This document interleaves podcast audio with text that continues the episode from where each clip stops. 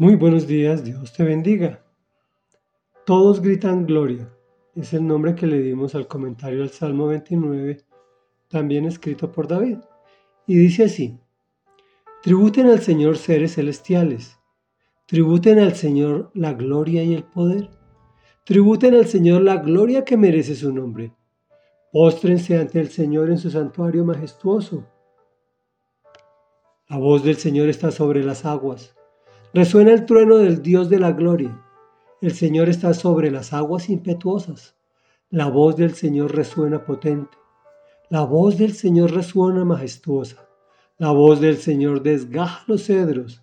Desgaja el Señor los cedros del Líbano. Hace que el Líbano salte como becerro y que el Hermón salte cual toro salvaje. La voz del Señor lanza ráfagas de fuego. La voz del Señor sacude al desierto. El Señor sacude al desierto de Cádiz, la voz del Señor retuerce los robles y deja desnudos los bosques. En su templo todos gritan Gloria. El Señor tiene su trono sobre las lluvias. El Señor reina por siempre. El Señor fortalece a su pueblo. El Señor bendice a su pueblo con la paz. Comentario. El Salmo habla a los ángeles Seres vivientes que están en el cielo tributen al Señor, seres celestiales.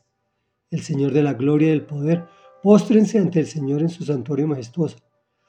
Seguramente está pidiendo dirección del cielo para componer sus maravillosos salmos, porque hasta donde sé, en el cielo permanentemente se alaba noche y día y se hace literalmente la voluntad del Señor, es decir, al pie de la letra.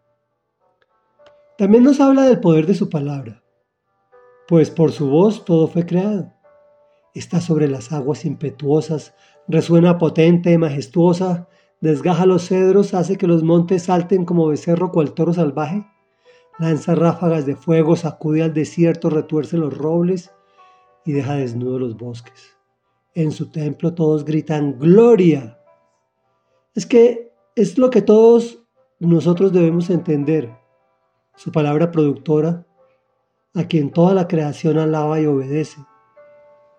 Lo hace a excepción del hombre, que se cree conocedor de las cosas. Por otro lado, como quien no quiere la cosa, agradece por unas peticiones no pedidas, pero ya cumplidas. Señor, fortalece a su pueblo. El Señor bendice a su pueblo con la paz. Reflexión hágase tu voluntad en la tierra como en el cielo, donde todos gritan gloria. Debemos adorar al Señor y obedecerlo aquí en la tierra de la misma forma que se hace en el cielo. Oremos. Amado Dios y Padre de la Gloria, hoy venimos ante tu presencia pidiéndote perdón, porque a diferencia de los seres celestiales que te tributan gloria y poder, porque tu nombre merece toda la gloria y postrarnos ante tu belleza y tu santidad, amado Dios. Porque tu voz creadora creó lo que vemos y lo que no vemos, las aguas, las rocas, los cedros, los animales, las montañas, el fuego el desierto, los bosques. Enséñanos a comportarnos con lógica, con la lógica de la eternidad, con la lógica del cielo, donde todos obedecen y alaban a tu nombre y gritan, Santo, Santo, Santo es el Señor Dios Todopoderoso, lleno de gloria y de poder.